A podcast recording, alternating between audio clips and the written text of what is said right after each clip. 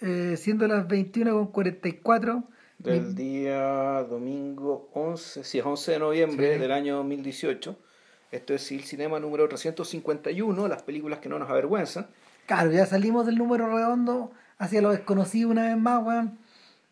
Y lo conocido, weón. Sé lo desconocido, weón. Puta. Puta que le poní, weón.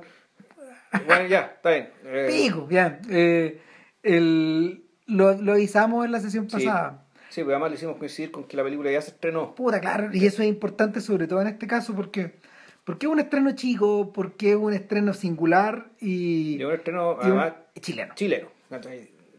De nuestra, puta, nuestra escuálida... escuálida- En realidad nuestra industria no es tan escuálida. ¿cachai? No. El tema es que es la, capa- eh, es la, capac- la capacidad de hacerla coincidir con el público en la escuálida. Puta, claro. ¿cachai? O sea, y esta película creo que tiene todos los méritos para que tenga harto público, pero algo me dice que no va a tener tanto público no. Porque... Puta, porque es difícil venderla, pues, weón, Porque está complicado el terreno, porque en el fondo, eh, si yo les digo que es un filme animado, pero que no se parece a Disney, y es más, Y que no se parece a Ghibli, y que no se parece a las películas de Wes Anderson animadas, o, o claro, las de, o las de Artman, ¿cachai? puta, ahí, No. que y ahí, ahí como que matamos como el 90% del público. Claro, pero en el fondo tú decís, no, esto no es una cuestión que está en la onda de Frank Ah, y de los hermanos- y de los hermanos Kay. Los hermanos Quay, claro. Y eso los conoce, Puta, que son, fueron conocidos. pero claro, a nivel de gran público ni cagando. No, claro, son, son- son personajes que en el fondo trabajan en los márgenes y de algún modo esta película proviene de los márgenes Sí. también. O sea, de hecho, estos cabros, eh, los autores de la película, eh, Cristóbal León y Joaquín Cosiña, creo que ni siquiera son cineastas, ellos son artistas, son artistas visuales. Sí, claro. Eh, y en el fondo, la Casa Lobo, el resultado de, de, de cinco años de pega, de esfuerzo, de concentración, de, de conceptualización, los ponen a la altura de. Los ponen, les ponen, a- los ponen a un nivel mundial, de hecho, Sí, pues, han ganado más premios que eso. que la Sí, cresta. han ganado más premios que la cresta. Y lo van a postular al Oscar esto, ¿no? Puta, el- De repente, pa- para la por- categoría, por- categoría de animación. pues. por temas de por temas de fechas de estreno no calzaba para este año y por eso se nominó la, la de Cayosi Ya. ¿cachai? pero eso es para el 2019 pero bien pudiera estar presente para el 2020 Ya. o sea no, no nada, nada nada lo impide lo que pasa es que No, no, lo que pasa es que yo sí va en la categoría mejor película. sí po, O sea, mejor película, película, película, hispana. Esta película estaba pensando en la categoría de animación.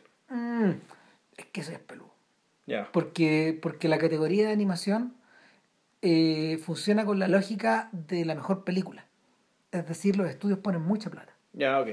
¿Cachai? Entonces, el, en este caso, lo más lejos que le- lo más lejos que un estudio puede llegar es eh, nominar que, que Disney se raje y pague una campaña para, para Ghibli, por ejemplo, que lo han hecho.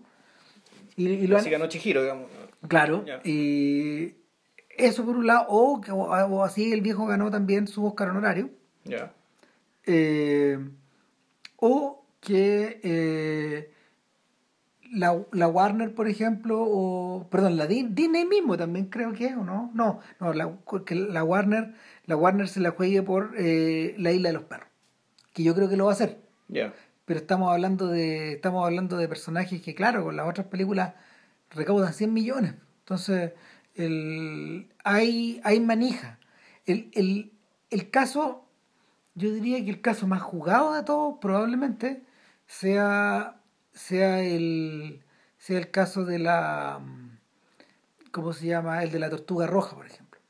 Esta clase de cortos, esta, esta clase de productos, eh, en general tiene espacio para, en los cortos. Como bien lo demostró Historia de un oso, Claro. que, que teniendo una animación más cercana de hecho a Pixar, por ejemplo, claro. que esta, por cierto, eh, pudo coletear, pudo coletear por los distintos premios, las distintas nominaciones y los distintos festivales, un poco de la misma forma que lo ha hecho esta. Pero en realidad, eh, estas películas, no son- las películas como La Casa Lobo no son oscarizables. Ya. Su, su verdadero triunfo radica en presentarse en otros lados. En, en, en festivales como el de Berlín, donde de verdad le fue muy bien. eh, festivales de cine fantástico. Festivales, creo también festivales de animación. En festivales de del animación, género, digamos. claro. Y que también ganaron. También, acuerdo, sí. no, si, si en el fondo yo creo que yo creo que la, la casa lobo dentro de ese mundo que es muy cerrado y, y es hiper profesional, donde todos se conocen un poco con todo, eh, eventualmente les va a permitir eh, trabajar a nivel, traba- tra- trabajar ya a otro nivel en el extranjero, pero ni soñar con, ni soñar con el Oscar. El Oscar No. es para Cubo, es para ese tipo de, de, de, de productos de excelencia. ¿Cachai? Y claro, incluso a Cubo le resulta difícil, Pues Cubo no ganó el Oscar. no lo ganó, porque Laika no tiene las lucas de Disney. Ya. No hay forma de, de, de, de que, de que puedan ganar. pues. Eh, además que competía, weón, ¿con quién competía? ¿Con Coco? No sé, weón, pero, pero, pero, pero no, no, no lo da nomás. ¿Cachai? Y el... puta, en ese, en ese orden de cosas, en realidad, la Casa Lobo no va no- tal vez no llegue muy lejos acá, pero va a llegar lejos fuera. Eh, ahora bien, yo quiero poner sobre... en Alema- en Alemania, mira que ahora van a indemnizar, weón, a la. Ah, sí, pues, weón. Yo quiero poner un tema sobre la mesa, de inmediato. ¿Está la Casa Lobo más cerca de una obra de ficción o de una instalación? No, Eh, a ver, no, es una obra de ficción hecha con técnicas de instalación y de hecho, el, buscando en YouTube y le- leyendo los créditos finales, es decir, esta película se filmó en y te nombra no sé cuántos lugares de distintas partes del mundo porque ellos lo que hacían era ir, a- ir haciendo la... recreaban la, la pieza, po. No es que la recrearan, estaban haciendo la película ahí. Sí, Eso po, es lo que entiendo. exacto. Entonces, la pieza o las piezas de esta casa iban pintando, trabajando. Entonces, Los cabros tenían residencias. Claro, entonces la gente podía verlos trabajar, digamos, y eso era parte también de la instalación De la misma. experiencia. Exacto. Entonces, la, la instalación en realidad no era, la, no era la casa misma el objeto, sino que eran ellos haciendo el objeto. Claro. Eso es lo que entiendo. Que es medio parecido a lo que Laika, de hecho, hace en los créditos de salida de sus películas. ¿Te acordáis que los Vox Trolls eh, en los créditos son fascinantes porque vemos cómo lo- los expertos paran las escenas y está en super fast forward, está filmado. Claro, claro que claro, Laika, Laika trabaja en un puro escenario nomás. Claro. Pero claro, el, el proceso de verlo es súper bonito. En este caso no, pues en este caso estos cabros eh, concibieron, concibieron la, la idea misma del proyecto, que demoró cinco años. Imagínense. Claro, o sea, un- un- un- era algo tan paralizante, ¿cachai? Un ti- tiempo tan largo que lo que dijeron, oye, loco, no podemos estar parados haciendo esta cuestión en Santiago y dejando y no teniendo vida extra. Entonces, bueno, la, la forma de, de seguir viviendo, digamos, en el mundo. Se la llevaron, po, y, se la llevaron como una mochila la película. Claro. ¿no? Y dieron la vuelta al mundo, recorrieron muchos lugares, ¿cachai? presentando y, y haciendo de esto una obra en sí misma. ¿Cachai? Pero que el resultado, de todas formas, el resultado es una película, claramente. Puta, los orígenes de esto en realidad uno los puede buscar en YouTube porque Que hace, Eso no tiene 5 años, eso tienen 10 años. hace no- hartos años Sí. atrás, como 10 años atrás, y que haya hasta más, como José Luis Torres, me, un día estamos en la casa, Juan, del- estábamos haciendo, no sé, viendo otras jugadas, digamos, no me acuerdo qué weá, pero me dijo, te voy a mostrar algo. Y me mostró Lucía. El, no estoy seguro si es el primero de estos cortos, pero en Lucía está Cosiña, está León, Y está en el Satalá. está Nael Satalá, que es el productor de La Casa Lobo. Exacto. Que él sí es cineasta. Él sí es cineasta. Él es, audio- es audiovisualista. Él viene de, él viene de ese mundo, digamos. claro. Él es director de dos largometrajes de eh, Vías Singulares, de Lucía, pero que es otro, que no, es este. claro, y de Rey, que se estrenó el año pasado, Ya, que es sobre Aurelien Antoine. y tiene puntos de contacto con esto. El, ahora, eh, a Niles en realidad le, le interesan los- el tema de los estudios culturales, la transculturización, eh, las culturas, la, eh, le, le- le interesa le interesa la lógica de la historia, la desaparición de la historia y todo ese tipo de cosas.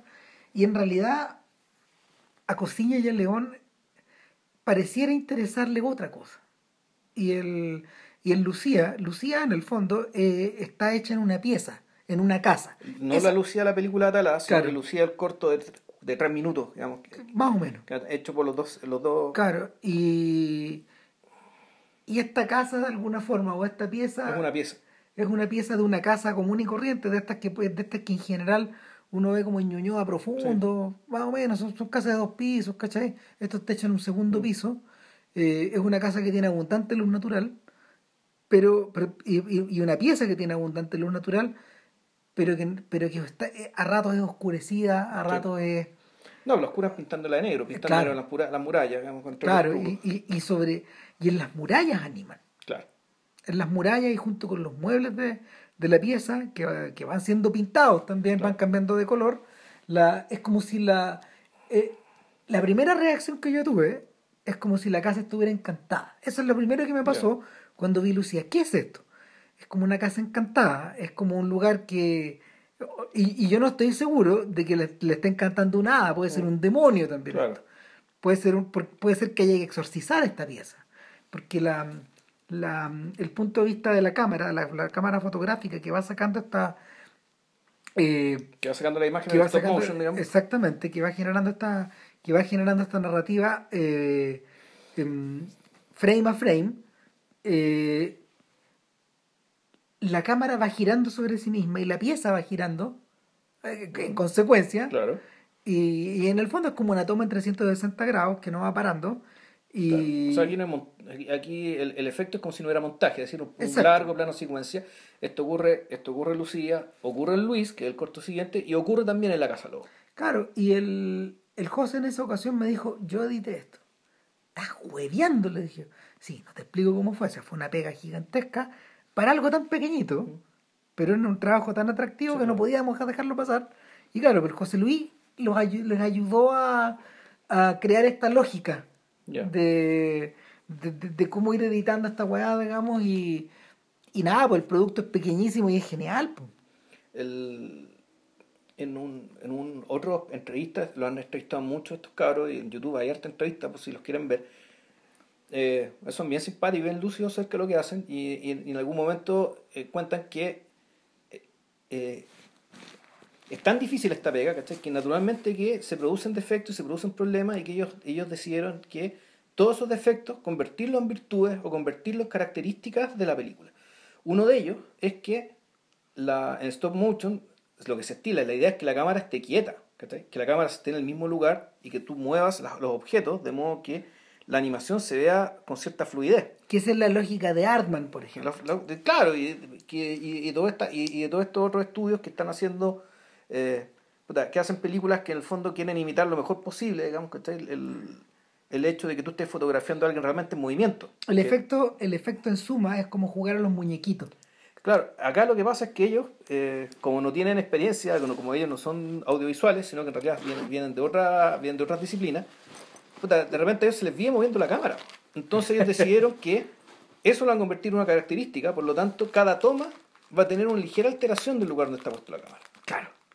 Y ahí cambió todo. Y ahí, ahí también te cambia la percepción que tienes tú. Cuando pues, eso hace que, las películas sean. Eh, te da la impresión de que, de que en esta película nada en ninguna de estas películas nada está predeterminado. El movimiento puede venir de cualquier parte y que, y, que la mirada, digamos, el, el, punto de vista, está siempre vibrando. A mí me da la sensación, claro, a mí me da la sensación de que, a ver, ¿cuál es el principio de, cuál es el principio de la animación en, en stop motion? Que el movimiento es el rey. Claro. No necesariamente eh, son los tiros de cámara los más creativos, esto, volviendo, a lo, volviendo a los orígenes de esto, al trabajo de Ray Harryhausen, a la mezcla que hacía Harryhausen con las pinturas mate, con los humanos puestos en cámara, etc. Eh, a lo que apuntaban es que en el fondo esto era un efecto especial y, y que permitía interactuar al humano claro, con objetos. Con objetos, con objetos que estaban suspendidos y claro, y con objetos que naturalmente no podías diseñar de otra manera, o sea, no podías realizarlos físicamente, en aquel entonces no existían las computadoras. Claro, en el fondo era, era, era una suerte de, era una suerte, ¿cómo se llama?, de, de hijo de, de toda esta, de hijo de la animación en papel, claro. pero efectuada con un objeto en tres dimensiones, Exacto. físico. Entonces, el, los, primeros, los, primeros, los primeros intentos de los gringos apuntaban a que la animación en stop motion fuera vívida, como en Jason y los Argonautas, por ejemplo. Y los efectos son muy bonitos, de hecho tiene su propia magia verlos interactuar. Ahora, ¿qué es lo que pasó en los 50 y en los 60 con la aparición de Jans Van Mager es que esa lógica cambió porque los objetos, los objetos comenzaron a, a ocupar todo el plano. Los objetos empezaron a moverse y ya no había humanos de por medio. Y, y por lo mismo eh, se convirtieron en naturalezas muertas, pero que vivían, Claro. que estaban vivas de un momento a otro. Entonces, claro, Smanmacher eh, el, trabaja, trabaja, trabaja súper inspirado. O sea, de hecho, ese es un personaje de podcast. Sí, o sea, Smanmacher trabaja súper inspirado en los cuentos tradicionales europeos. Ah, pero bueno, y no, no nos engañemos, eh, o sea, más que no engañemos, recordemos que Jasón el Argonauta era mitología griega. Sí, pues también. pues. O sea, en- ahí entonces uno podría, uno, uno podría inferir que el stop motion se creó para darle vida material, física, digamos, ¿cachai? a criaturas mitológicas. Bueno, el, A, a- aquello que no existe. a- lo que no se podía, a lo que no se podía concebir eh, con imágenes. Pues, sí, de hecho, el Harryhausen lo primero que hizo fue The Lost World, la adaptación, una adaptación, Eso es ¿no? eh, en- no, no, es de, es de Conan Doyle, Ah, ya, es de, es de- es de la novela de Conan Doyle. ya. Y, y claro, eran dinosaurios. No podían concebir a los dinosaurios de otra manera. Y bueno, con esa misma lógica se hizo King Kong también. Claro. El maestro de Harryhausen hizo King Kong, en esa misma lógica. Entonces, eh, claro, cuando, cuando la técnica se refina más y más y más y más, y pasáis desde Artman, que a todo esto se convirtió esta semana en una cooperativa. Sí, pues, le, le- le entregó la propiedad a los trabajadores. Ahí tenéis, weón. Esa estrella roja no era huevo, pues bueno. No, po, weón. Pollito en fuga no era huevo. No era huevo, no, no esto era, era, huevo. Ya. era de verdad. Gente de verdad. Y claro, cuando, cuando traspasáis desde ahí y llegáis hasta estos monos hiper sofisticados de Laika y de, y de, y de Anderson, puta, el, el viaje es gigantesco. El viaje es gigantesco. Entonces, el, en este caso, en este caso, esto, esto, esto es volver a repensarlo todo y retroceder tal vez, pero crear otra weá entre medio. Sí, no, es que esto, Es otra cosa. esto no es comparable de partida porque en el fondo los cuando llegamos a estos monitos, a estos monitos que son cada vez cuyos movimientos son más perfectos, son más perfectos, y la perfección tiene que ver con el movimiento grueso, pero también con el movimiento fino respecto de los rostros, las expresiones. Claro. en el fondo las miradas, todo eso ya está siendo gestionado y está siendo logrado. El pelo de los perros está puesto uno por uno, Claro, como corresponde al nivel que esta gente trabaja. claro. Y, y claro, y las expresiones, la tristeza, la alegría, todo eso ya, eso ya se logró, ¿cachai? Eso ya, eso ya está logrado y estamos en una fase ya, uno puede decir, ya de, de, de perfección, prácticamente, perfe- yo diría, ya, per- eh, perfección técnica, ¿cachai? Total. A la hora, a la hora de lograr esto. Claro, o sea, cuando uno observa, por ejemplo, la pega que Henry Selick hacía con hacía amparado por Tim Burton en, en Nightmare Before Christmas, que fue como uno de los pocos estrenos de gran nivel que se produjo en los 90 con la técnica. Eh, claro, uno podía admitir que, diablo, o sea, estos gallos estaban encaminados hacia Sí. Por más que a Vilchi y a mí no nos guste la película ni cagando, O sea, en realidad, más que mal, es una película sobrevalorada. Es decir, Sí, que te- claro. te la vendieron como si fuera la gran obra maestra, weón. puta no lo era, Y un weón. cuentito de mierda más, pues, weón, ¿cachai? No me weís, pues, weón. pero todo el rollo de Selick sí tiene sentido. Ya, O sea, eh, que es el rollo que remata en Coraline. sí, pues. Entonces, Mm. pues, puta, por eso tiene sentido. Entonces, eh, el viaje de Selig era más largo. Entonces, el... Y quizás en qué está este weón ahora. Si, si tampoco está trabajando con Laika. Si siempre Mm. Claro. ha sido un buen caído por la suya. ¿no? por la suya nomás. Lentamente. Entonces... eh, y, bueno, y, y que no se nos olvide Anomaliza, que es otra lógica ahora. Claro, Que es otra lógica. Eh, que, que utiliza esa perfección técnica para otra cosa.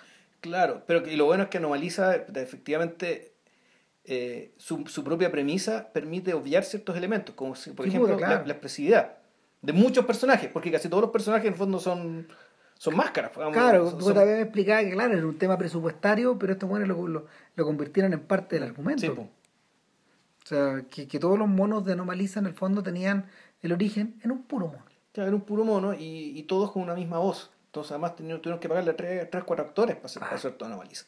¿cachai? Y eso era parte, volvemos, de una virtud y de un, elemento de la misma rama. Entonces, eh, lo, que, lo, que le ocurre a, lo que le ocurre a León y Cosiña acá es que ellos mismos operaron con esa lógica de anomaliza. Mm. Hicieron de sus limitaciones la estructura misma del trabajo. Y la proyectaron sobre algo en realidad inesperado. Y eso ya eso también lo convierte en algo singular, porque La Casa Lobo es un filme que, que para una metáfora en torno a la colonia dignidad. Eh. Y, es, y, parte así esta weá. Parte con un pequeño corto eh, que, el, Super 8, ¿no? Ni siquiera. No, eh, es, un, es, un corto, es un corto, es un corto que, a ver, eh, un señor parte hablando y dice, el gobierno de Chile y, fulanos de tales, digamos. Y Corfo y no sé cuántito. Y... Están financiando esta obra. No, y la productora de ellos. Claro. ¿Y cómo se llama? No me acuerdo, man. pero bueno.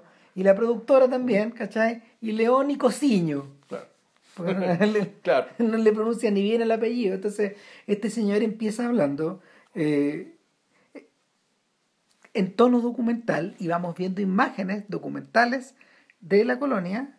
Claro, una cuestión que parece ser Alemania, pero tú te das cuenta de inmediato que... Que parece ser un comercial de, de, miel, man. Claro. Como que nos estuvieran vendiendo miel porque hay una miel que se vende, etcétera.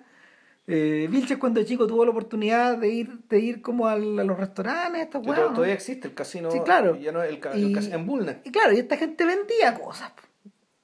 Sí. Vendía cosas, entiendo que la comida era bien rica, pero... Buena, sí. Puta, claro, entonces el, en esa lógica comercial se inserta este infomercial.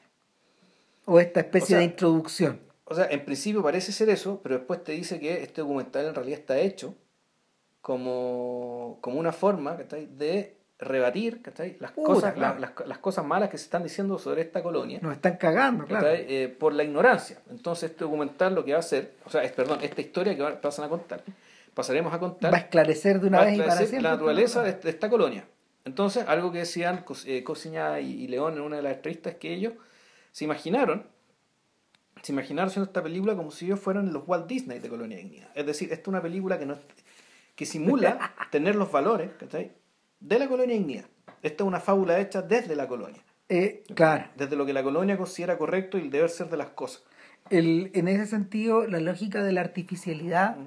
que estaba ya ocupada en Lucía y Luis es aplicada al, a la fábrica misma de la ficción del, de, la, de la ficción eh, de la Casa Lobo. Es, en, el sentido que tanto Lucía como Luis nunca ocultan su artificialidad eh, en términos ah, artísticos. Acá no, pues, acá en términos de discurso tampoco está. Ah, no, claro. ¿Cachai? Claro, en Lucía y Luis, eh, eh, sí, interesante, la artificialidad visual, eso sí, convive con un relato de un niño. Que, y de una niña. Luis por un lado y Lucía por otro un monólogo. Y un monólogo hecho desde la. como de alguien que, que te está contando un secreto. Exacto, y hablan así. Y hablan así susurrando, como que estuviera contando, contando un secreto a alguien, o que estuvieran hablando consigo mismos porque están profundamente solos y muy asustados debajo de la sábana de, la sábana de su cama. Mientras afuera pareciera estar de, moviéndose un pandemonium tremendo. El infierno. Y ese pandemonium es más o menos lo que trata de ser reflejado en la, con las animaciones y con, con, con, con, los rostros y las figuras pintadas y movidas y removidas en, en, en la respectiva pieza. El, si bien, claro, hay una artificialidad obvia, si esto es algo, que está hecho, eh, no obstante, el, el, hecho de que sea un niño narrador y un niño en un estado de, no voy a decir que es completa desesperación, pero sí un estado de vulnerabilidad, hace que en fondo la, artificialidad como que te dé lo mismo, ¿cachai? La cuestión, pues, se diluye. Tú, realmente quedas bastante inquieto y bastante afectado, ¿cachai? Y, sobre todo en el corto de Luis, cuando te das cuenta que Luis eh, puede ser que sea un niño muerto que está recordando básicamente el día que lo mataron. O es un niño particularmente dañado que está básicamente rememorando la forma en que él es tratado por los adultos. Entonces, Luis en particular eh, es bien terrible. Lucía, en cambio, Lucía, ¿tú, ves Lucía? Es más juguetona. Lucía es más juguetona, es más traviesa y quiere mucho a Luis, pero claro, Luis es una, es una, es una presencia extraña para ella. una presencia media aleatoria, digamos, y una presencia amable comparado con otras que andan dando vueltas también. Luis bien podría ser el espectro que la acompaña. Eh, al menos después de haber visto dos veces el corto, ahí la impresión de, te da la impresión de que Luis efectivamente es una víctima de algo muy terrible. Y tú no sabes si este remanente, eh, este es un remanente que, que, quedó vivo, o de hecho ya es un, ya, ya un espectro. Mm. Eh, aquí en la Casa Lobo, aquí la cosa parte como, claro, primero aquí vamos a escuchar un cuento. Esto que viene es un cuento hecho desde el paraíso, que es nuestra, porque en el fondo así te lo ven, las imágenes, como te parece, te dicen, esto es un paraíso, la música que está detrás es una canción de Brahms, eh, o una canción folclórica alemana arreglada por Brahms, cantada por el coro de, niños, de la colonia, de, dignidad. Entonces tú dices, bueno, aquí está el paraíso, para un público que sabe que ese no era el paraíso. Entonces volvemos, aquí estamos... Eh, tú, la, la, disonancia aquí es obvia. Tú, sabes que aquí un, un, grupo de gente que te quiere convencer de que es el paraíso, tú sabes que esto no es el paraíso, te quiere vender una fábula para explicarte por qué ese paraíso funciona como funcionaba. Claro, y lo primero que, lo primero que ocurre es que eh, el relato es dominado por la ironía que va siendo percibida por la audiencia. Claro. Y, se establece una cierta distancia respecto de esto. Pero la distancia se empieza a diluir por paso lo, por lo mismo. ¿Por qué? Porque, la, porque la protagonista es una víctima. Claro, la chiquilla. Es, una chiquilla que se está arrancando de la colonia. Supuestamente está arrancando porque ella es muy desobediente y porque no quería hacer las cosas, se le escaparon tres chanchos y quería quería hacer las cosas por su cuenta y no hacer como hacían como todos los demás. Nosotros que sabemos qué cresta pasando en la colonia de dignidad, intuimos que esta cabra chica está aburrida los abusos sexuales de este hijo de mierda, digamos, que de Paul Sheffer y por eso se arrancó. Claro, es un poco, es un poco la historia de Lalo Luna. De, Salo Luna. Salo Luna, perdón, de Salo Luna. El cabro chico que se arrancó con otra gente, entre medio de otra gente también. Se, arrancó con un cabro alemán también. Sí. Se arrancaron los dos juntos. Entonces, ¿qué es lo que pasa? Esta chica llega y se refugia en una casa abandonada como de cuento. Claro, y esto va acompañado por la primera animación, son pinturas, y unas pinturas muy simples, de el, en blanco y negro, de unos pilares blancos en medio de un suelo negro que simulan ser los árboles de un bosque, y que se mueven. Hacia ti. Se mueven hacia ti, pero en, en pintura, o sea, en dos dimensiones. En el fondo, nosotros somos la niña que va huyendo. Exacto, está atribuido. Claro. Y bueno, finalmente esta niña llega a esta casa que está abandonada y que es como de cuento. Y lo primero que llama la atención para alguien familiarizado con, con el stop motion es que esto no está hecho en pequeñito, mm. sino que entramos efectivamente a algo que parece una casa, de verdad. Una casa de tamaño natural. Una casa de tamaño natural, con muebles de tamaño natural eh, y con una figura de la niña que es en tamaño natural. Entonces uno empieza a pensar, ¿y con qué diablos le hicieron? Son técnicas mixtas, porque hay a, a, ratos es papel maché, por ejemplo. El papel maché. Y a ratos es masking tape también. Y claro, y a ratos es que, y volvemos, y, y, lo que parece un defecto lo convierte en una virtud, porque tú hay ciertos movimientos en que es importante que la mano esté sostenida por un, por un scotch o por un masking tape. Y se ve el scotch, se ve, se ve el scotch que sostiene la mano, que está en el fondo de la artificialidad, volvemos, está en todas partes. Y, y por lo tanto, la, esta artificialidad a la larga termina siendo un recurso, un recurso expresionista. Cuando tú decís, si esta cuestión vuelve a ser rasga, cuando, cuando Ram decía que esto, esto en algún momento ya se salta de cómo está, se salta de, la, de cómo ha avanzado la tradición del, de la animación actualmente, al menos a nivel más comercial, y vuelve hacia atrás, puta, yo me acordé inmediato, ah, puta, el expresionismo. Al hecho de que, la, de que la pintura, de que las figuras de repente empiezan a hacer, a, hacer pintajes en las paredes, y en las paredes donde esto ocurre. Entonces, se da la paradoja que este expresionismo en el sentido que en lugar, en vez de proyectarse una sombra, se proyecta una sombra de colores, De algo que no está ahí. Eh, y cada vez se mueve. Eh, y en cierta medida se mm, este efecto este efecto expresionista deviene en deviene, deviene en un aspecto muy juguetón que está presente en toda la obra y que y de hecho involucra a los objetos que están adentro del set o de la casa o de la pieza van siendo pintados con los mismos colores de la chica o de lo que esté dominando la escena, van siendo, van siendo manipulados también. Vemos como, por ejemplo, un sofá, de repente se empieza a hacer pedazos y se empieza a hacer chirpe. Exacto. Y, y- y- y se, se convierte, el relleno emana hacia afuera. Exacto. Y, o al revés, el relleno colapsa hacia adentro. Claro, entonces tú tienes animaciones que en el. Hay animaciones que están invertidas, o sea, que están básicamente en secuencia normal, y hay otras animaciones que para lograrlas, tú, tú, tú sacas las fotos y las proyectas al revés. Claro. Por ejemplo, cosas que se rompen, de repente las recompones. Claro. ¿cachai? Eh, hay, un, hay un solo aspecto que siempre está constante, y es que cuando hay un reloj al interior de la habitación, el reloj siempre avanza. Y muy rápido. Y muy rápido, como si el tiempo, como si, como si Como el si el tiempo tiempo se lo estuviera tragando, claro. Y, y claro, los realizadores lo dejan puesto eh, de alguna forma para reforzar el dispositivo. Claro.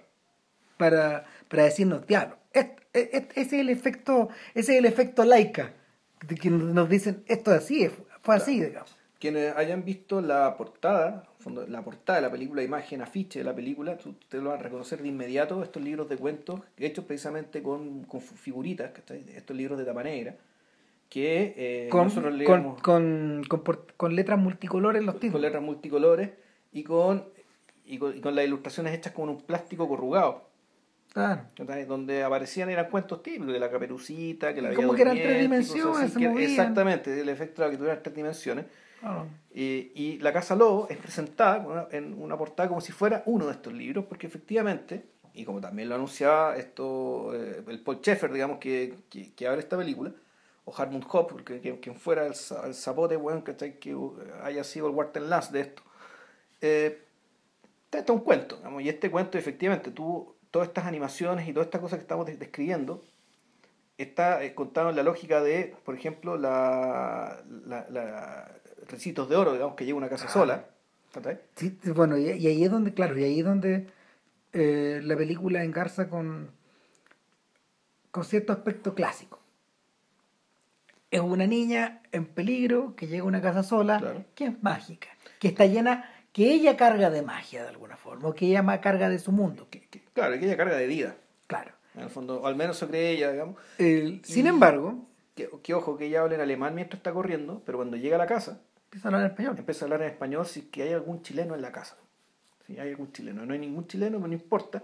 Y después empieza a alternar entre español y y alemán. alemán. Va y viene.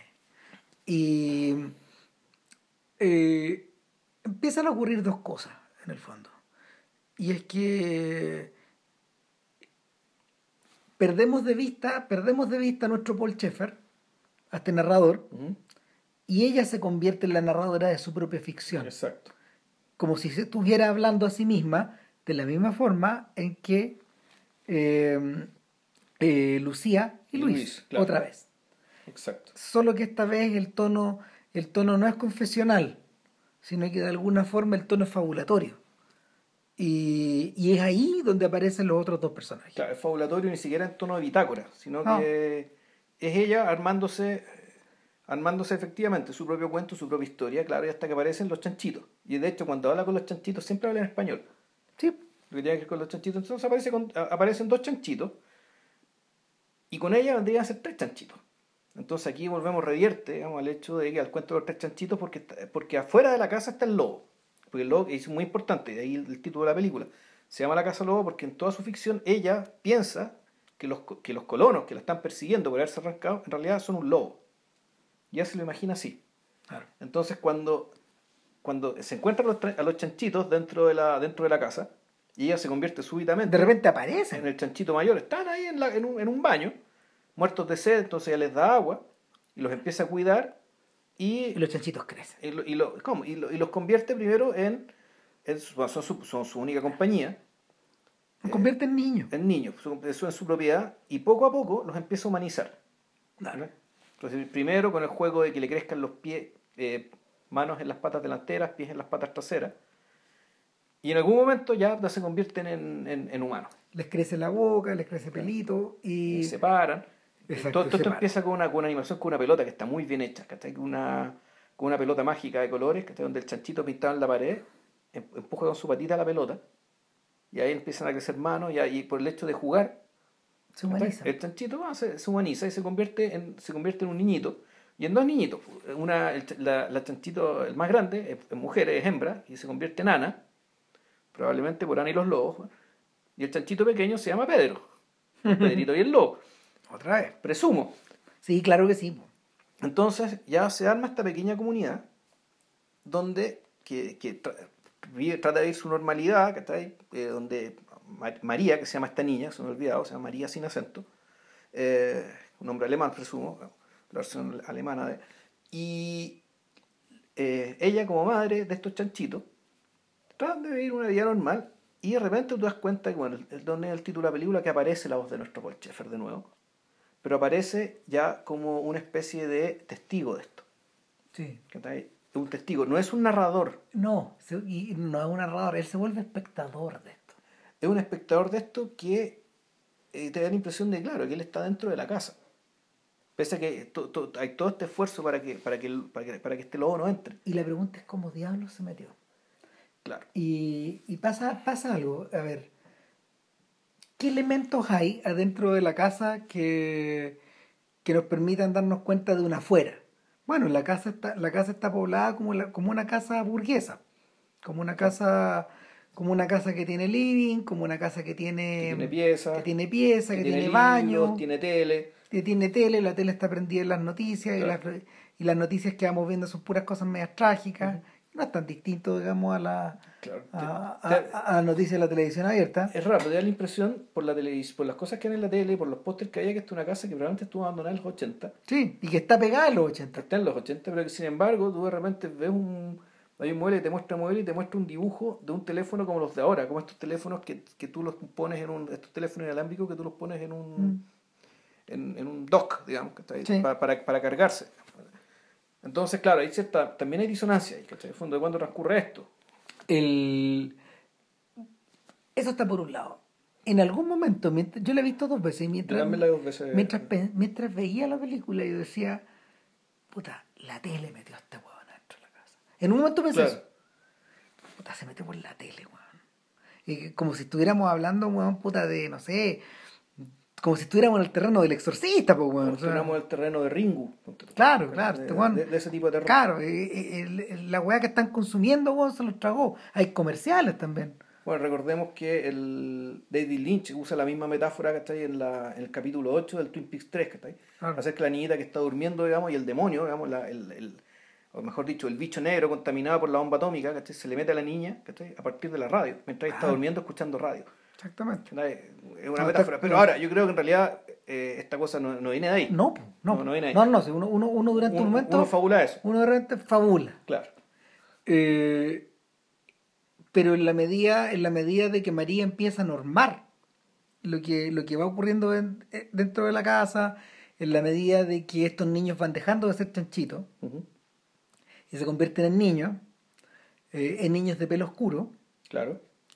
Eh, son chilenos, por eso hablan español con ellos. al contrario de María, Claro. de, pelo, de pelo rubio, eh, Muy vestida celeste. Y con exactamente. ojos celestes también. Sí. Ah, pues uno, piensa, uno, empieza, a leer- uno empieza lentamente a sospechar otra cosa. Que, que por lo menos se convierte en el. que por lo menos para mí se convierte en la fuerza matriz de esta historia. Y es que en el fondo, eh, pese a huir de la Claro. colonia, lo que le ocurre a María es que empieza a reproducir Exactamente. la colonia. Sí, pues no, sí. Es que no puede ser de otra manera porque es el único modelo que conoce. Exacto. Claro. En el fondo, esta, la, la famosa frase de Zurita, esto nunca salía del horroroso Chile y nunca salía en la puta colonia, que es más o menos lo mismo. es de Lin, es de Lin. ¿Ah? Es de Lin. Ah, sí, perdón, el link. Gracias. Pero es la misma, weá. Es la misma, weá. O sea, nunca salí de Nu- Horroroso Chile. nunca, nunca, pudiste, nunca pudiste salir, básicamente nunca conociste otra cosa. Claro. Incluso cuando conociste otra cosa ya era demasiado tarde. Exacto. Entonces, el, Si uno podría explicarse incluso la, la carrera la carrera europea de Ruiz, weón, ¿cachai? ¿eh? Para tratar de salir del horroroso Chile. el, es ahí donde está, donde está clavada esta cuña trágica y donde uno se empieza a aterrorizar, weón. Porque, puta, ¿qué viene, weón? Bueno, y viene lo que viene, pues, weón. O sea, bueno, si ustedes quieren, eh, si ustedes no han visto la película y la van a ver, probablemente deberían parar el podcast aquí. Sí. porque porque una vez que una vez que una vez que María se transforma en el lobo o, o, en una de la, o en una de las encarnaciones del lobo, o, toma algo del espíritu del lobo, eh, lo que ocurre es que estos niños de pelo oscuro se convierten. Lo que pasa es que entre medio pasa algo. Por arte de magia, en niños de pelo rubio. No, que pasa otra cosa. O sea, es un arte de magia, pero claro, el, primero viene un incendio. Tienes toda la razón. Hay, hay, se produce un accidente mientras están comiendo. Sí. Después han vuelto una vela, que se yo, qué y empieza un incendio atroz. Entonces, claro, puta, y te muestra el incendio donde te empiezan a pintar las paredes de negro, vamos, ¿cachai? Puta por el hollín. A María no le pasa nada y los chanchitos, o estos niños, quedan todos quemados. Sí. Y muy dañados. Entonces, eh, María agarra un poco de miel, que probablemente se robó de la colonia, y le ofrece a La miel del principio, la, que están vendiendo no en el, en el infomercial. Entonces le dice a primero a, primero a Pedro, mira Pedro, yo te voy a dar una miel para que dejes, para que dejes de ser tonto, flojo, feo, y seas bonito, fuerte. Y no dice exactamente rubio, ¿cachai? No dice eso, que yo recuerde. Pero claro, le dice, con, la miel tú te vas a reponer, y no solo te vas a reponer, sino que vas a ser mejor de lo que eras antes. Y claro, con el, truco el truco de los fluidos es bien bonito, porque lo hacen a veces con agua de verdad, Y, ahora, y mezclado con scotch, con scotch sí. pelmazado. Y... en el caso de la miel tiene unas tiritas de colores en medio del scotch, para ver cómo, cómo la miel fluye. No, y se vuelve a repetir esta, se vuelve a repetir el trino, el trino musical que hemos escuchado cuando los chanchitos se convierten en niños. Claro. Bueno, interesante la, los sonidos de la película tienen, tienen, por una parte tienen este tipo de señales, está el tema de la respiración. Una respiración, una, una como, claro, esto que te invoca la presencia que la casa está viva. Y, no, y, no, está viva porque esté Ana y los de María y los chanchitos, sino que hay algo más. Hay algo más. Y bueno, entonces cuando se produce este trino, este niño toma miel, se, se, se unta la miel y puta, el chanchito se vuelve rubio, ahora Pedrito es rubio. Pedrito es perfecto, de acuerdo a los deseos de María. De María. Se convierte, se convierte, se convierte en María, se, se eh, eh, está creado a imagen y semejanza de ella. Claro. Y con Ana pasa lo mismo, pero además a Ana, Ana se traga un pajarito para tener el, don de la palabra, el don de la voz. Claro. Y también se convierte en una niña rubia, como María, y para distinguirla, eh, tiene otro vestido Ah, de hecho, el chanchito, el, chanchito pequeño se humaniza con la pelota, la chanchita grande se humaniza por un vestido que, le, que, le, fabrica María. Un vestido de otro color del de ella porque hay que distinguirlas de alguna manera. Eh, entonces, claro, ahora, ahora sí tenemos una mini colonia. Claro, otra vez. Otra vez. El orden se restauró. Se, se, restaura y el, el Paul Schaeffer, digamos, la voz de Paul Schaeffer aparece periódicamente para, para decir, bueno, María trabaja sin descanso y trabaja, y, trabaja, y, trabaja, para mantener, Trabaja como nosotros trabajamos en la colonia. Exacto, por el bien, por el bienestar de toda la gente a la que estamos protegiendo, a la que estamos protegiendo, que también es una palabra bien importante que va, a aparecer después. Pero, y ahí, y ahí está, y, y, por, e, y esto es tan funcional a la lógica del cuento. Para que este cuento funcione, puta, pero un elemento que ellos no consideraron, que no fueron precavidos y no tenían comida. Y claro, algo que puede haber sido muy elemental, eh, que es algo que es bien obvio cuando uno se preocupa, cuando uno está viendo ficciones, ficciones adultas y para adultos, dentro de la lógica del cuento, que suele ser más simple, y que suele ser más arbitrario, pero los cuentos son arbitrarios, porque el mundo de los cuentos es un mundo, eh, es un mundo que o que es mágico, o que es un mundo, eh, o un mundo como el mundo de los niños, donde las cosas un poco pasan porque citan. La lógica se la dicta a sí mismo. Claro. Entonces, el cuento opera de esta manera en que efectivamente en un momento había comida y de repente oh, se le acabó la comida. Entonces, ¿qué pasó? Pasó, eh, pasó que eh, muy rápidamente empezaron a todos a tener hambre, a pasar hambre, y no podían salir hacia afuera porque afuera estaba el lobo.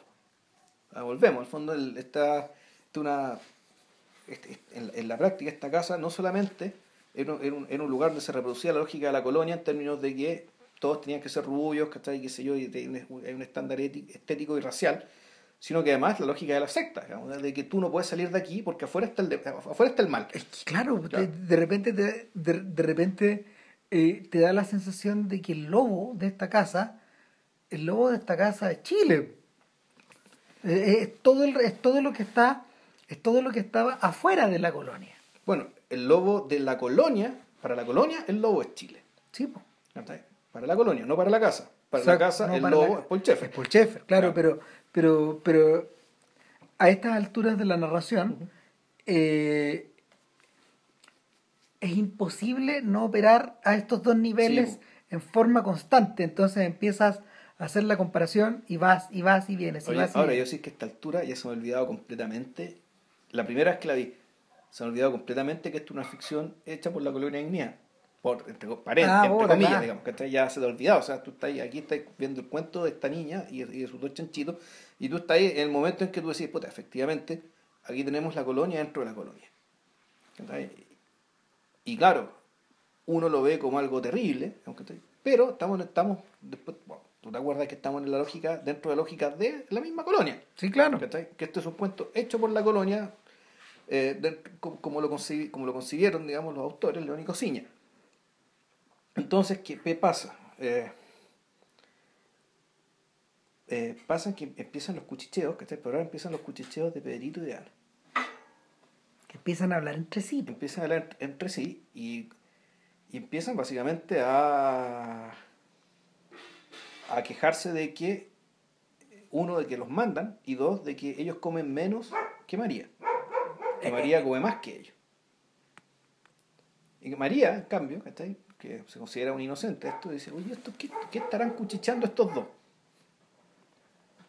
Se pregunta. Y cuando dice, bueno, esta cuestión no va para más, tengo que ir a buscar manzanas para comer, resulta que los chanchitos no la, no la dejan salir. O sea, se la, la convencen de que no, no, no vale la pena salir. Y aquí estamos entrando ya a la, a la tierra, tierra derecha de la película. Así que si todavía no la han visto y todavía no la han parado, ahora sí paren. Sí. Ahora sí tienen que parar, en serio. O sea, vayan, vean la película, ¿cachai? qué sé yo, y, ahí pongan play de nuevo.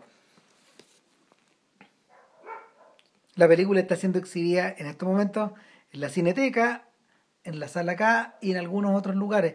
Eh, si si son de regiones, por ejemplo, en la Sala Insomnia, o en la Menos Uno, o en, o en, o en, la, o en la Sala de Oz en Chillán, eh, etcétera. Ante este interludio, ahora vamos a proceder a contar, porque es muy importante contar el final de la película, es muy, es muy importante contar los últimos 10 minutos de la, de la película, porque la, porque la, la cuestión se pega un salto escalofriante, digamos, ¿cachai? respecto del presente y, y- y- que resulta ser muy preclaro de lo que está ocurriendo, pensando en una película que lleva 5 años haciéndose. O sea, que fue concebida hace un montón de tiempo y que sin embargo da calza perfecto con lo que está ocurriendo hoy. El, María, después de estar muy sorprendida porque los chinchitos no la dejan salir, y un poco preocupada porque ¿qué estarán cuchicheando estos dos? Y con muy mala conciencia porque están todos comiendo muy poquito, porque no, efectivamente no hay comida. Está acostada, está quedándose dormida y siente un cosquilleo extraño en el cuerpo.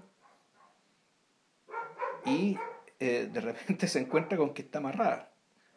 Y, y- y esta amarrada está hecho con animaciones, es decir, con, con, con, tira, con dibujos negros o con hilos negros que cruzan su cuerpo. Está ahí. Y, se, y su cama se convierte súbitamente en un altar sacrificial. Y en la pared del fondo aparecen los rostros de los rubios y bellos rostros de sus ex chanchitos y ahora niños, Pedro y, Y, María. y ahora convertido en Pedro y victimario. Ana. Claro, que se la quieren comer. En el fondo aquí se armó la revolución. Eso fue lo que pasó. Se viene la revolución. ¿Y qué hace María? María se pone a rezar. Le reza al lobo. Lobo, por favor, ven, entra, bota la puerta, sopla y sopla, como en el cuento, y cómete a Pedro y a Ana.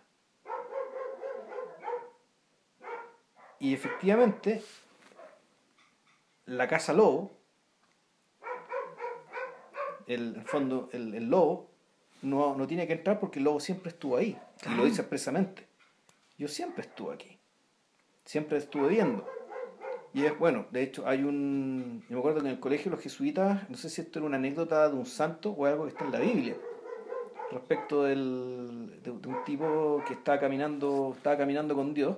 Eh, está en las confesiones de San Agustino, se supone que está ahí, ¿o no? Esto es- no, no sé, que iba caminando en la playa, ¿cachai? iba caminando, iba caminando con Dios y, supuestamente se veían los pasos de uno y del otro y en algún momento el, el- este, este santo, que no me acuerdo quién era, le increpa a Dios y le dice, puta Dios, me abandonaste porque ahora en la arena solamente se den, se den un par de pasos que son los míos. Y Dios le responde, No, o sea, claro, en, en buen chilo, puta, yo soy hueón. weón, no, vos son los míos. son los pasos que te estoy llevando a Lapa. Gil, ah, siempre estuve contigo, ahueonado. Bueno, aquí un poco lo mismo. Es la misma lógica. Es la misma lógica. O sea, de tú- hecho- tú- entonces, entonces, por una parte, tiene esta, esta corriente religiosa y por otra parte está la otra corriente de lo que ya hablamos. Es decir, nunca saliste de ahí. No. El lobo siempre estuvo contigo. O sea, el yo- lobo eras tú. Si, dais un pasito más, podéis decir que en el fondo, en el fondo, toda esta ficción está narrada de- desde las entrañas del lobo. Es como si el lobo los- se los hubiera tragado, se los hubiera los llevaba adentro. Mira, me- hablaba hace un rato, yo pensaba que en el fondo María es como Jonás, Ya, sí. permanentemente. Es Jonás dentro del Leviatán, todo el rato, weón. ¿Cachai? Y protegida incluso por el Leviatán en la tormenta, en el mar y todo, weón. Sí, bueno, y es lo mismo que, por ejemplo, cuando hablamos del Green Room. También. De la película Green Room. que en el Diablos, fondo diablos tú que sí. Estás en el Green Room y cuando se acaba la película se diste el Green Room y estás metido en un tremendo bosque verde, weón, que es un Green Room infinito. Exacto. ¿Cachai? Está en las estrellas de la bestia para siempre. Claro. Entonces, el... cuando, cuando aparece el dios slash lobo, Claro. puta, el, el fondo lo que ocurre es que eh, pasa algo que es un poco de Tarkovsky, ¿cachai? Es que dentro de la casa, dentro de la pieza que iba a hacer comida a María, lo- los dos niños, en vez de ser comidos y devorados por el lobo, al fondo son devorados por el bosque porque dentro de la casa empiezan a crecer y convertirse en árboles. ¿cachai? Y empiezan a aparecer otros árboles. Es, como, es como si en realidad la casa tampoco nunca hubiera existido de verdad. Claro. La Como- ficción se desfonda. Eh, Claro, porque claro, el fondo esto siempre fue puro bosque, ¿cachai? En realidad, el, ¿por qué volvemos a lo mismo? Porque el- supuestamente la casa es el límite donde el lobo no entra. De modo que el bosque es el reino del lobo, la casa, no, la casa supuestamente reinaba María, pero en el fondo no, la casa también es el lobo. La casa también es bosque. En el fondo la casa también es cancha para el lobo, para este dios slash lobo slash Paul Schaeffer. El lobo lo controla todo. O sea, siempre lo controló todo, eh, Y- siempre supo todo lo que pasaba, y al igual que, eh, que el Dios de los católicos, digamos, ¿cachai? Ah, le da libertad, le da libertad para que actúe, para que haga el bien. ¿cachai? Y como el Dios de los católicos, ¿cachai? La quita. la quita, y no solo eso, y en caso de extrema necesidad, aparece puta, como el rayo en la forma del verdugo, como lo, como lo, como lo escribió el conde de Mestro en su momento, como, lo, como la dictadura de Donoso Cortés, ¿cachai?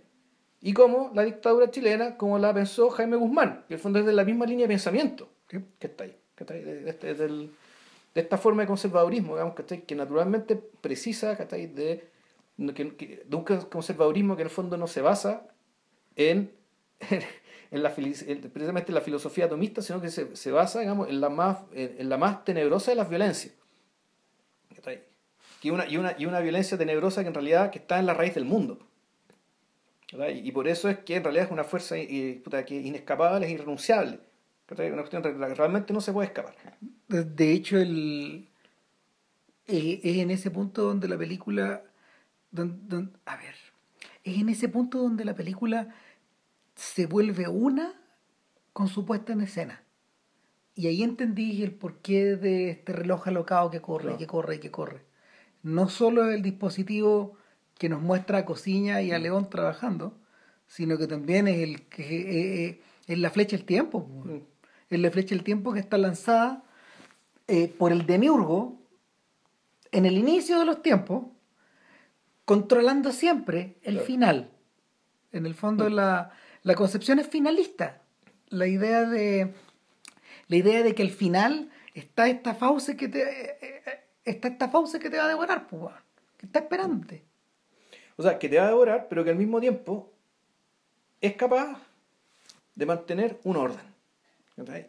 Sí, porque la porque porque de qué otra forma podría, entre comillas, de qué otra forma podría ser la realidad si en el fondo tu seguridad no es vigilada. Claro. O sea, de orden. Entonces, lo que termina pasando es que los dos chanchitos se convierten en árboles. María se convierte en un pajarito, que es la forma como este lobo siempre la, la llamó. Mi pajarito. Hay alguna palabra en alemán que desconozco. Eh, y este Paul Schaeffer cuenta, bueno, y así termina la historia de María, que María volvió a trabajar a la colonia y fue una niña muy buena, muy solícita, que en el fondo aprendió su lección. Aprendió su lección y ahora vive muy vive protegida, una vida feliz y protegida, ¿cachai? En la colonia. Y aquí la cuestión ya se... y en algún momento que se cierra esta, este, este, esta, esta, apelación al público de parte de este Paul Schaeffer, preguntando al público, ¿no le gustaría a ustedes ser protegidos también? Y ahí, pa, nos vamos a creer. Y después de unos créditos muy largos, te muestra una niña alemana dándole con un biberón a leche a un chanchito. Un chanchito. Esto ya es en película. Y esto, claro, esto ya en película, las mismas imágenes como de la misma familia con las que se mostraron la... Del principio. Al principio. Hay un momento en que en el colmo, en el colmo de la humanización de, de los chanchitos, no solo humanización, sino también eh, en que esto se convirtió en la misma secta de la cual arrancaba, eh, María, Ana y Pedro cantan la misma canción que cantan al principio, esta canción de Brahms, ¿cachai? Y los tres, cantando. Y era el momento culmine, ¿cachai? Cuando ya supuestamente habían llegado a la perfección como comunidad, ¿cachai? Pero se les acabó la comida. Claro. Entonces, tú terminas viendo esto, tú terminas de ver esto y... Terminas espantado, weón. Entonces, tú decís, bueno, esta weá no se la puedo mostrar a Juanito. No, po. O sea, no va a entender un carajo de partida. Se va a aburrir, se va a inquietar. Eh, y claro, además está hablando ya, está hablando del presente. Espérate, bueno, si yo la vi esa la llena en, la, en el aula magna de la Universidad Austral, ¿Ya? en el con el Festival de Valdivia. Yo primero la vi en el computador, en un link. Ya. Porque necesitaba verla antes para por un cierre, pero, eh, pero, el, pero vista con público es tremendamente inquietante. La gente está angustiada, po, porque la gente bueno, se deja maravillar un poco por la técnica, pero después la técnica empieza a ser opresiva. Sí. Te empieza a agarrar por el cogote y una vez que te agarra por el cogote, te hace verte en el espejo. Y después de, hacer- después, te- después de verte en el espejo, te muestra, la, te muestra el correlato con el mundo en el que estás. Claro. Y, y como, y como te decía, ahí es donde se desfonda la. mm, Ahí es donde se desfonda la, la, la fábula. Se desfonda en, en el mismo sentido de que eh, mm, en las grandes historias para niños, o mejor dicho, en los, o, o- o- en los mejores cuentos folclóricos, llega un momento donde el paroxismo eh, es tal, donde, la, donde todo se vuelve tan vertiginoso, sea el momento en que Elisa huye de la reina de corazones, por ejemplo.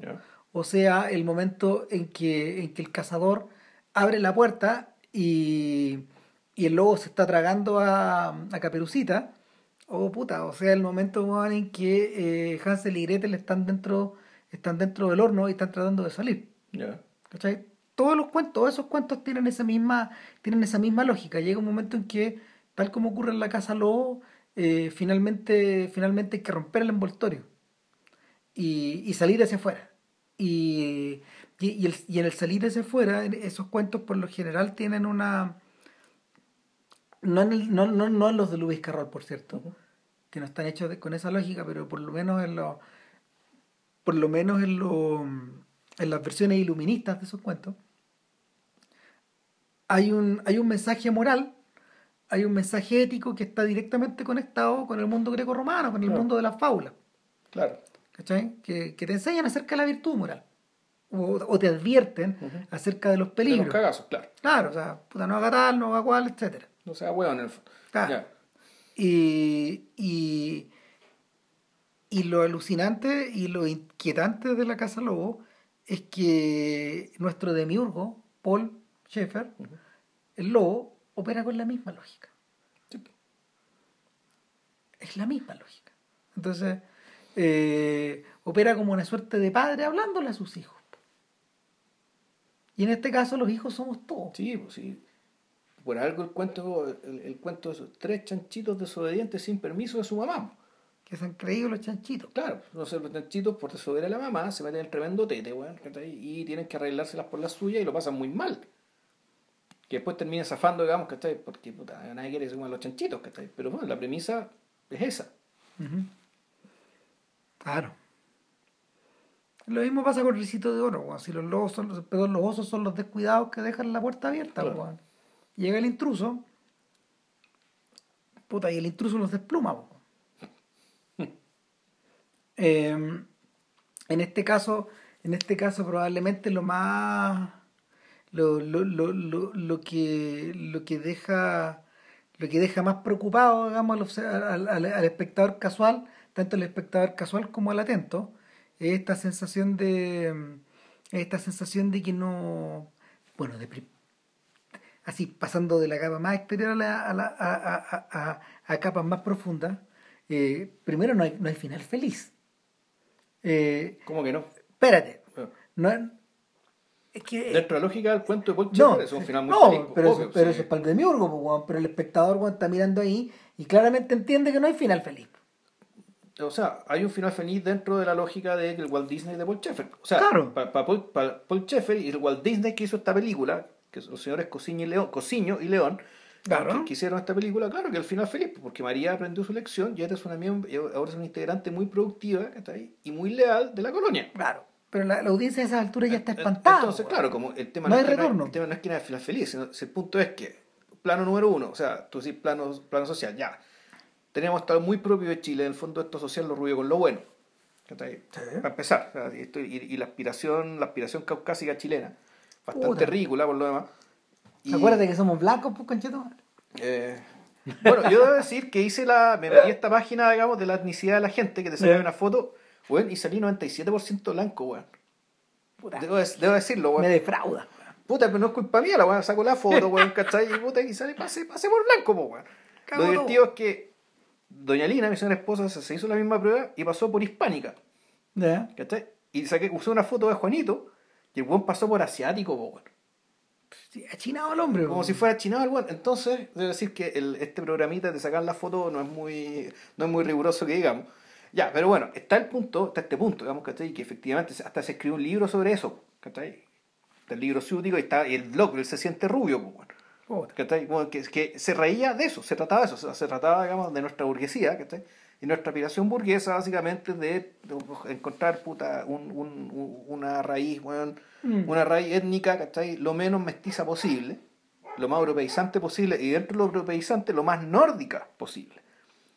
O sea, que sería italiano, por lo menos que sea lombardo, pues, weón, puta, o sea, weón, obvio, weón, weón, de Milán y los alrededores, pues, weón, ¿cachai? Al norte, por favor. al norte, por favor, sí, pues, porque si fue de Nápoles, no, pues, no, no, olvídate. Ahora, si bajamos un... Y es- sería español, que ojalá seáis vasco, pues, weón, o catalán, ¿cachai? Andaluz, ni cagando, pues. Bueno, ya sí. ¿eh? Si bajamos un escalón más en el subterráneo, al subterráneo, te aparece la dimensión política, que es la que mencionaba JP recién. O sea, hay una dimensión, está, está- la dimensión política, está la dimensión metafísica también. Claro, pero esa es la última. Claro. Hablemos de eso al final. Sí. Claro, ¿no? y, la- y- y en el campo de la dimensión política es re fácil hacer la comparación con la... Puta, ya, ya no... Ya no con la colonia de dignidad, sino que con nuestra democracia vigilada. Sí. Claro, ni siquiera, y con el concepto ya de, con derechamente con el fascismo. Claro. Es como el fascismo. O sea, al fondo, el, ¿qué es el fascismo? Sino, básicamente, la última línea de defensa que tiene la riqueza ¿cachai? ante la revolución. Ante la posibilidad de revolución. Si no, ya cuando te falló, cuando te falló la prensa, ¿cachai? Cuando ya la gente no cree en los milicos, ¿cachai? Cuando puta, ya la gente no cree en la filantropía, cuando ya la gente tampoco desconfía, digamos, del mismo procedimiento democrático para elegir autoridades, ¿cachai? Porque puta, ya asume que todas las autoridades en el fondo están compradas, ¿cachai? Por la por el, por el capital financiero, el capital financiero ya no le queda otra, ¿cachai? Que recurrir al fascismo, ya sea el de, el de viejo cuño o el de nuevo cuño, basado básicamente en, en más que basado, emparentado puta, derechamente con el arribo del libro único, es decir, ¿cachai? las interpretaciones más reaccionarias, simplistas y estúpidas, ¿cachai? De puta, la herencia ética que hemos recibido en Occidente. Eh, Vilche en estos momentos te está adelantando al podcast brasileño. Puta, sí, weón. Es que sabéis que estoy paranoico, veo fascismo en todos lados, weón. Está la cagada, Pero si está por todos lados, pues, Está la cagada, Ya, sí, es verdad, weón. Ya, ya. Y en tercer lugar, más abajo todavía, Claro. están las implicancias metafísicas de esta weá. Sí, metafísica en términos de, claro, de, de que si bien esta expresión política que estamos hablando, digamos, y la defensa de la riqueza y toda la weá, ta, ta, ta, lo que es detrás, que está, puta, efectivamente, es la casa lobo de la que no se puede salir. ¿Sí? ¿cachai? Sí, po. Eh, eh, es el hecho de esta- que el, el fondo de esta violencia primigenia ¿cachai? que aparece y reaparece y reaparece y se, se instituye ¿cachai? con una con una tela muy con una tela muy muy muy delgadita ¿cachai? Pero aparece pero el, pun- el punto es que uno no puede escapar de ella porque el fondo es constitutiva de, de lo que somos Sí, es el suelo, es el suelo que estás pisando, es el comercial que estás viendo, puta, es el viral que estás compartiendo. Claro. Es todo eso, weón. Es el sueldo que estás Claro. recibiendo, weón. eso es lo que está recibiendo puta, el bosque verde digamos Sí, ¿cachai? claro. que El- el la- del green room weón. Es la sensación de sentirse protegido en la noche, weón. Claro. Sí, sí, el... Es todo, es todo lo que las noticias, y a propósito de ese énfasis en que las noticias están y Y están, están, y están, claro. prendidas, en, adentro, de- adentro de la casa lobo, eh, es todo lo que las noticias te refuerzan, weón. O sea, el, si se acuerdan del podcast que de- de- del momento en que no- del momento en que pasamos a hablar de Day Live, después de hablar un rato weón, de largo de, de Halloween, puta, se no, en- encontrarán razón, digamos. Claro. En la- una de las razones por las que una de las razones por las que las narrativas de slasher eh, son tan recurridas estos días es que al final de estos cuentos que son cuentos de terror son cuentos, estos cuentos de terror funcionan con la lógica de cuentos infantiles para adultos Sí, eh, está la ficción de Para que adolescentes, más bien. exactamente Sí. sí, sobre todo Eh, el- está esta idea está esta idea de que eh, hay una doble idea pues, está esta idea de que eh, una vez que una vez que muerto el perro se acaba la rabia derrotado el mal Claro. desaparece esto hasta La- que resurge pelotas, otra vez claro. las pelotas porque y, y, y, y- y en ese sentido que las secuelas de estas huevas aunque sean como el hoyo Claro. sí tienen una lógica O sea, son funcionales al mito que están contando. Claro, o sea, probablemente, probablemente, eh, puta, ya nadie se va a creer un regreso, otro, otro regreso más de Freddy Krueger. Pero la gente sí está consumiendo en forma ávida, puta, los spin-offs de, o solía hacerlo, los spin-offs de Walking Dead, y sobre todo, bueno, las continuaciones de La Purga, pues, Sí, no, y aparte que, claro, y aparte que, además, el hecho de que ahora el mal, el, el mal, como, bueno, en Ringu el mal viene de la tecnología que está ahí. Eh. Eh, tú, eso, tú decís, puta, a partir del lamentable caso de la, de, de la, de la alumna del Águila que se suicidó, güey, que salió un reportaje en el de Clint, tú decís, bueno, ya ahora el monstruo viene, viene de internet, pues el monstruo son los otros, ¿cachai? Que están escondidos en internet. Y como esa web viral, no se acaba nunca. No se olviden de Cairo, señores. Exacto. Claro. Puta que tenía razón, weón. Aunque Cairo ya, ya- Cairo ya por otro lado también. Sí, claro, pero, pero la, la, la metáfora es lo bastante grande como para Pero englobar. claro, el punto es que la tecnología ahora más que nunca, digamos, ¿cachai? Puta, también esta cuestión, el, el- hay ciertos, eh, ciertos mensajes que son capaces en fondo de generar un, un entorno que no se puede arrancar. ¿cachai? De hecho, el, el drama, de- el, verdadero drama de, de Katy Winter, que tenía que sucedió, partía por el hecho de que nunca pudo escaparse ¿cachai? del acoso. Estaban en todos lados. Estaba en todos lados y, y- y trató, trató de, de cerrar internet, ¿cachai? trató de hacer un montón de cosas y de, de no, de no acceder a eso. Pero eso implicaba que moría socialmente. Moría socialmente, porque puta, ahí, ahí ocurría todo lo que pasaba, ocurría ahí. Entonces, salirse ahí implicaba No otra forma de morir, o implicaba otra forma de morir. ¿Mm? ¿cachai? Que aparentemente puta, consideró peor la otra muerte. ¿cachai? Esto es como, el, es como lo que pensaban los griegos acerca del ostracismo. ¿cachai? Que, ser, eh, que, que te echen de tu polis weón, es peor que la muerte. Sí. Puta, y el punto es que volvemos, digamos, el, este es un monstruo, ¿cachai? Que incluso aunque te cambies de país, ¿cachai? La cuestión la va a seguir, te va, te va a seguir atacando y amenazando igual. O sea, no se puede escapar. O sea, la, la, hipernormalización, digamos, como decía el examen, el, el, el, el- perdón, el examen, el, documental de Alan Curtis, ¿cachai? Sobre esto, puta, termina siendo esto. Termina teniendo este efecto. Y es un efecto que, puta, es que es análogo, no, no semejante en el fondo a que la estructura, esta, esta estructura, entre comillas, fascista, o como decirlo de alguna manera, esta, esta estructura que en el fondo sacrifica todo en aras de la, de la protección, tú aunque renuncies ahí en el discurso, de una u otra manera te acompañar. Y no puedes salir de ahí. No, porque las lógicas ya están dictadas. Eh, la gente, cuando, cuando la naranja mecánica se estrena, el 72, lo que vio en el fondo fue eh, la revolución del antisocial. Ya. En su momento. Eh, y de hecho, el propio Anthony Verges, cuando escribió esto, porque él, como, él fue víctima de un asalto similar al del escritor, eh, él reaccionó desde el estómago también, escribiendo esta, esta distopia. Escribiendo y describiendo esta distopia. Sin embargo, cuando, cuando Kubrick le mete mano a esto, la distopia se da vuelta. Mm. O sea, la distopia ya no es Alex nomás. Y puta, y este weón, este weón eh, lo apela a todos los medios para explicarnos que no es Alex nomás. Claro. O sea, y huevea, y huevea, y nos machaca, y nos machaca, y nos machaca. Nos machaca por todos lados. O sea, de hecho, desecra weón, el legado de Beethoven para poder hacer esta huevada, digamos. O sea, y. y puta, no sé, se caga en la tradición de Occidente, weón, y la convierte, y la convierte en un, la convierte en un teatro de muñecos. Que, que pasa delante de los ojos de este weón. ¿Cachai? Para tratar de reeducarlo. Finalmente con propósitos fascistas. Entonces, el, el verdadero terror, el verdadero terror se oculta ahí. Es la sensación de que. La sensación de que no. de que Alex Delarche, eh, puta, una vez que entra en la lógica de, victimario convertido en víctima y luego en victimario otra vez, eh, en realidad él está haciendo, él es uno de, él, está dentro de la casa lobo. Claro, en el fondo, y aquí, aquí nos estamos apoyando, y tú, decís, una, una forma una forma de probar lo primigenio, ¿cachai? Que en el fondo esta sensación es que en realidad, por una parte, hay cuentos que hablan de esto, hay fábulas que hablan de esto, y hay refranes que hablan de esto, ¿cachai? Que con, una frase muy simple te ilustra lo que pasa, que en el fondo el camino al infierno está pavimentado de buenas intenciones, en este caso. tanto la colonia, lo que hizo, todo lo que hizo María, era desde la buena intención. para, eh, eh, proteger. Eh, desde la virtud que le habían inculcado en aquel lugar. Claro.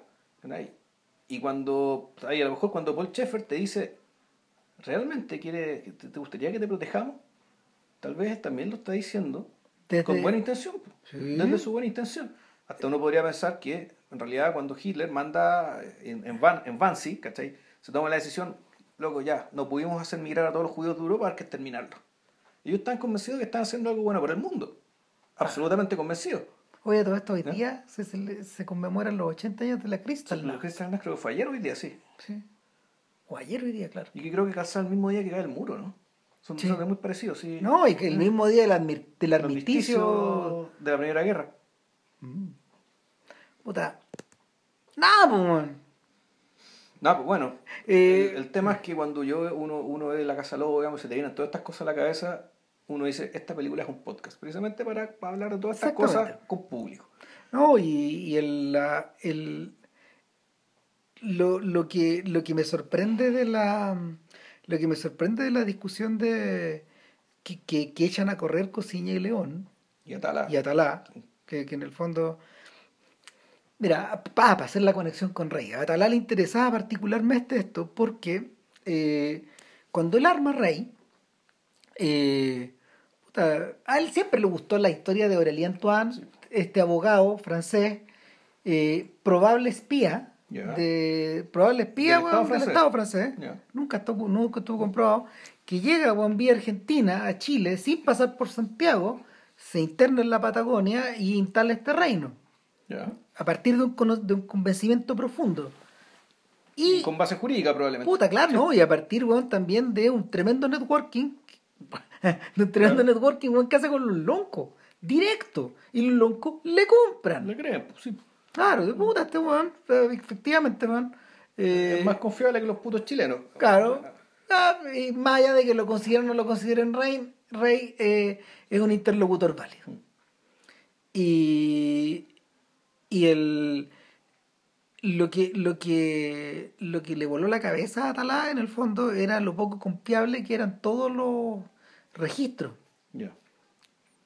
Los cuentos, los cuentos, o sea, la, los relatos de los, desde los relatos de los loncos hasta eh, hasta la hasta los hasta los testimonios recogidos durante el juicio cuando apresan a este weón entonces eh, es en esa medida en esa medida donde lo único que queda parado eh, es eh, el valor arquetípico de la historia. Y sobre, y sobre, el arque- sobre, sobre, sobre los arquetipos finalmente está sobre los arquetipos finalmente está construido esto y de, de- de la forma en que un arquetipo se observa con el otro. Como si se observaran dos extraños que no se pueden entender, que no se pueden, no se pueden visibilizar, al punto de que lo- todos los asistentes al juicio de, de, de Aurelien puta, son monigotes, po, son monigotes de papel, de, son monigotes de masking tape, no, no, son todos iguales también, no, son invisibles en último término. Pero bueno, el... Pero es interesante porque el mono de masking tape, aunque sea invisible, aunque no tenga identidad, sí tiene una, presen- una presencia dramática. Sí, po. Su mera, su mera física, eh, materialidad, ¿cachai? Eh, puta, te transmite algo, ¿cachai? Que no te transmite, por ejemplo, un maniquí. o sea, los que, los que hayan visto... Que también te transmite algo un maniquí, ¿cachai? Claro, los que hayan visto, eh, los que hayan visto el- el- al otro lado del viento y el esfuerzo que hizo Hannaford por llenar weón, un bus, eh, un bus con los, con los, con los monos weón, de Bob Random, Claro. de, del chiquillo en el fondo, John Daly. de John Dale. John Daly. De John Dale, claro, weón, o sea, que, que lo llenó, pues, weón, o sea, se llevó a John Dale pues, a la fiesta. ¿Cachai? Habla también de esa, de esa misma sensación, que es una presencia, como bien decía Brody, él decía que, que dos de las cosas más inquietantes de la película, de, eh, aquí estamos adelantando un podcast que se viene, pero Que se vienen por unas cuantas semanas más. Claro, dos de las cosas más importantes de la película es eh, la forma en que el espectro de John Dale, fallecido, Claro. impera sobre esta weá. ¿Cachai? Eh, sobre cada rincón de esta película. Y la forma en que el silencio de la mujer, de esta, de, de- esta actriz, no sabemos si Claro. aborigen o no, el silencio impera sobre la película también. De la misma forma. Porque no. mm, Ella no pronuncia una puta palabra, weón. Pero vaya que. Sí. Vaya que importa su presencia ahí. Mm, Eh, entonces, el. puta, volviendo ya como para ir cerrando esta weá, digamos, eh, la invisibilidad de, de nuestros demiurgos, de Paul Schaeffer, del lobo, de la casa, del bosque, de Dios. de Dios, del mundo, eh, es- es precisamente la, es precisamente la medida de lo canónica de la película. O sea, vista así, probablemente esta, weá esta película, es la esta película eh, chilena probablemente es la más importante, yo creo, producida en lo que va de la década. En esta Eh, lógica. O sea, no, o sea, yo creo en, tema- en términos de ambición artística y en, en temas de, de ambición, de, o sea, de ambición artística, de logro técnico, en fondo de todas las variables, yo creo que es lejos la mejor película chilena de, la, de lo que de década, pero lejos, Lejos. lejos, lejos, O sea, Y, y, y eso que no hemos hecho mención para nada, bueno, al sonido, salvo esta, salvo esa breve referencia de antes. El sonido le tomó a Claudio Vargas, que Claudio, eh, Claudio en general, él, él sonamos, ¿no? eh, no, no, Claudio, Claudio es un sonidista directo. Ya. Yo trabajé con él en las horas del día. Ah, perfecto. Él hizo el sonido, él, él, él- él hizo todas las grabaciones de aire en el fondo. Y claro, y, y- y los chicos acá le, le- le- le encomendaron a Claudio eh, buscar fuentes de sonido para poder crear el espacio, el espacio narrativo al que tú te referías. Todo eso está recogido por Claudio en años de trabajo, donde, donde iban un poco a ciegas o, o a, tra- a través de conversaciones. Eh, Vargas ha hecho ese esa pega antes porque él de hecho postuló a los fondos de cultura la creación de espacios sonoros, de- la, visualización de espacios sonoros, es decir, en el fondo, eh, a partir de un sonido, de sonidos que él había grabado, otros, eh, o- algunos audiovisualistas crearon imágenes. Ya. Eh, es la pega, es al revés. Está hecha al revés. Y, y, y nada, no, Vargas, Vargas es genial, pues, porque esas respiraciones, los sonidos, la, mm, la presencia de la naturaleza, la invasión de la naturaleza en un espacio cerrado, en un espacio, en un espacio artificial, todo eso está producido por él. Y, y el, el remate de eso es el trabajo intenso de, de Roberto Espinosa y Pablo Bahamondes atrapando ese sonido, Ah, los, desonamos. En- y, y, y creando, creando este creando este espacio. En ese sentido, uno puede decir que, que Cosiña León, eh, o sea, perdón, que, que, que Vargas, eh, Espinosa y Bahamonde son, son igual de autores en cierta medida que Cosiña y León. Ya, perfecto. Claro, de hecho, cuando, cuando subieron a. Cuando subieron a. ¿Cómo se llama? Al final de la función de inauguración, de- de- de- al final de la función premier, subieron todos. Ya. Por la misma razón, claro. Nada, Nada, po. no- Bueno. nos sacamos el sombrero. Nos sacamos el sombrero. Muchas gracias a los autores de... eh, A todos ellos. A todos ellos. ¿cachai? Porque el fondo lo que hicieron fue... Esto es algo que está muy, muy, muy por arriba, ¿cachai? De la media... De la, de, de la, de la media chilena, y no es que la media chilena sea mala, ¿cachai? En el fondo, No. hay buenas películas, pero nada, tiene poco público, digamos, ¿cachai? Pero puta, se hacen buenas películas en Chile, pero eso está muy por arriba, digamos, de la media. Sí. De una media que ya, ya es decente, digamos, ¿cachai? Que ya está bien, esto, esto está... Esto yo creo que es otra cosa, y por eso, pues, realmente, claro, desde la ignorancia decía, esta weá está para que vaya a pelear el Oscar. Aunque sé que no es oscarizable, pero Claro, pero. es, pa- o sea, esto tiene que, tiene que, tiene que seguir teniendo eco afuera. Claro, si en el fondo, en el fondo lo, lo que le pasa a uno es que detecta, eh, cuando tú veis estas weas, detectáis estas corrientes que, ve- que, que comentábamos a propósito de Paranormal y de Fox, de, de los Fox Trolls. Tú decías, estos weas están en otro nivel. Claro. O sea, Travis Knight y estos weas están pensando en otra wea. Exacto. Mm. Nada, pues, vean la casa lobo, no se la pierdan, no se la pierdan. Véanla, puta, es un, yo diría que es casi un deber patriótico. Sí. Así que eso, bueno, la próxima semana, si no pasa nada raro, iríamos con, Los Bra- Brasil, ¿no? con básicamente sí, el cagazo, el cagazo brasileño y con... Son tres con películas. bas- sí, o sea, en realidad son cuatro, porque Tropa, Sí. Tropa de Elite Son 1 y dos. 2 Son dos. son dos, uno y dos. Por el fondo, la más explícita respecto a su giro fascista está, más bien en la segunda película, Sí, claro. que no es tan buena como la primera, pero está ahí. Eh, también lo que nos, no sé si alcanza a ver de nuevo lo que nos acordamos de Ciudad de Dios y Aquarius. Eso. Eso. Y también vamos a hablar del Antónimo, yo creo, de Edificio Master, que ahora maestra, aunque se merece un podcast No, aparte de todas maneras. Sí, Cutiño se merece un podcast Sí. tal solo. Pero claro, obviamente, las conexiones están ahí. sí. Ya, pues. Chau. Abrazo que estén bien. Chao, chao.